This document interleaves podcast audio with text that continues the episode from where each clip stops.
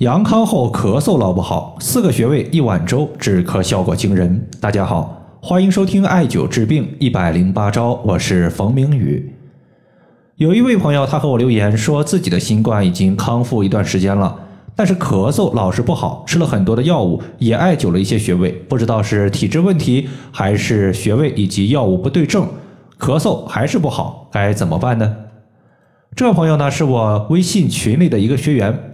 他的情况主要是表现在两点，第一点呢，就是感觉嗓子有痰，偶尔呢能够咳出来，但是多数时间是咳不出来的。第二点就是咳嗽牵延的时间比较久，从最开始的感染新冠到现在快一个月的时间了，一直处于一个咳嗽不停的状态。用艾灸穴位的方法来解决病症，我们每个穴位艾灸的时间长短其实也是不一样的。比如我现在咳嗽了，感觉艾灸嗓子整体效果比较好，那么我们普通的穴位艾灸三十分钟左右就行了。那么嗓子附近呢，我们可以适当的延长时间，比如说艾灸到四十到五十分钟以上。效果好的穴位呢，我们要适当的增加艾灸时间。其实导致咳嗽的原因非常多，比如说外感风寒、风热、情绪压抑、食物不消化等等。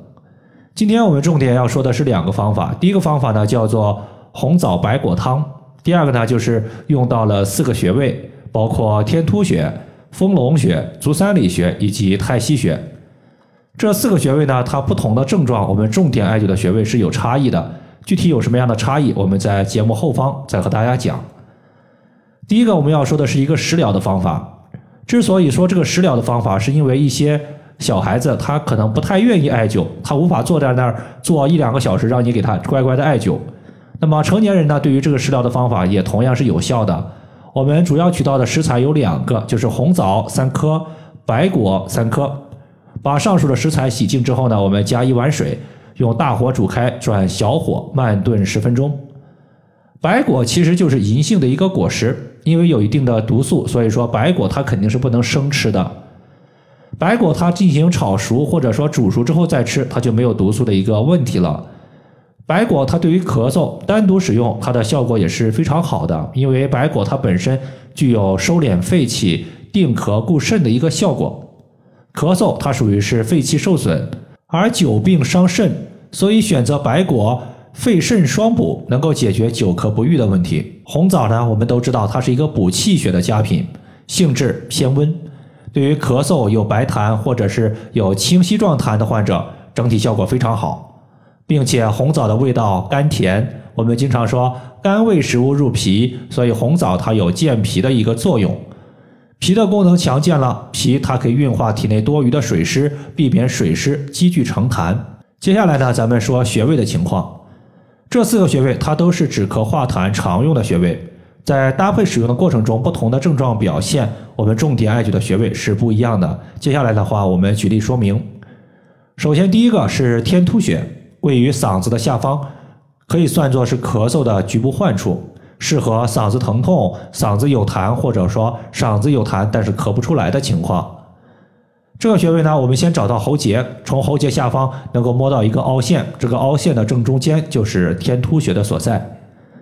第二个穴位叫做丰隆穴，属于胃经，是胃经的络穴，联络于脾，有脾胃双补的效果。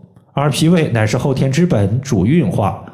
舌头偏白、有齿痕、大便不成形、咳痰偏多的，都适合重点艾灸丰隆穴。并且呢，丰隆穴它对于痰，无论你是白痰、黄痰，甚至血痰，只要是痰，都可以艾灸丰隆穴。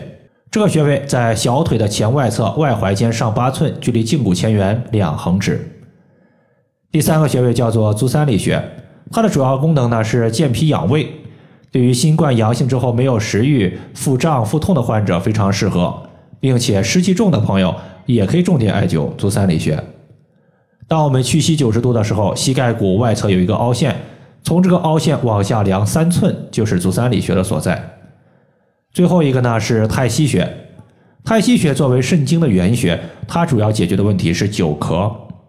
无论是什么病症，病症牵延时间久了，都会导致肾气受损。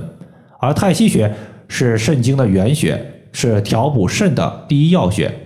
无论是肾阳亏虚所导致的手足不温、腰部受寒怕冷甚至疼痛，还是肾阴亏虚导致的口干咽干、五心烦热、潮热盗汗，用太溪穴都有效。这个穴位是在足内踝的最高点和脚后跟连线的二分之一处。所以说，综上所述呢，如果白痰居多的，我们重点需要艾灸的穴位是天突穴以及丰隆穴。咳嗽时间比较长的这种情况，我们重点艾灸足三里穴以及太溪穴。干咳居多的，可以艾灸天突穴以及太溪穴。白天不怎么咳，晚上咳嗽居多的，重点艾灸天突穴、足三里穴以及太溪穴。这四个穴位呢，我们可以根据它的不同的症状，选择重点艾灸的穴位以及辅助的穴位。重点艾灸的穴位，艾灸的时间可以略长一些；辅助的穴位，时间可以略短一些。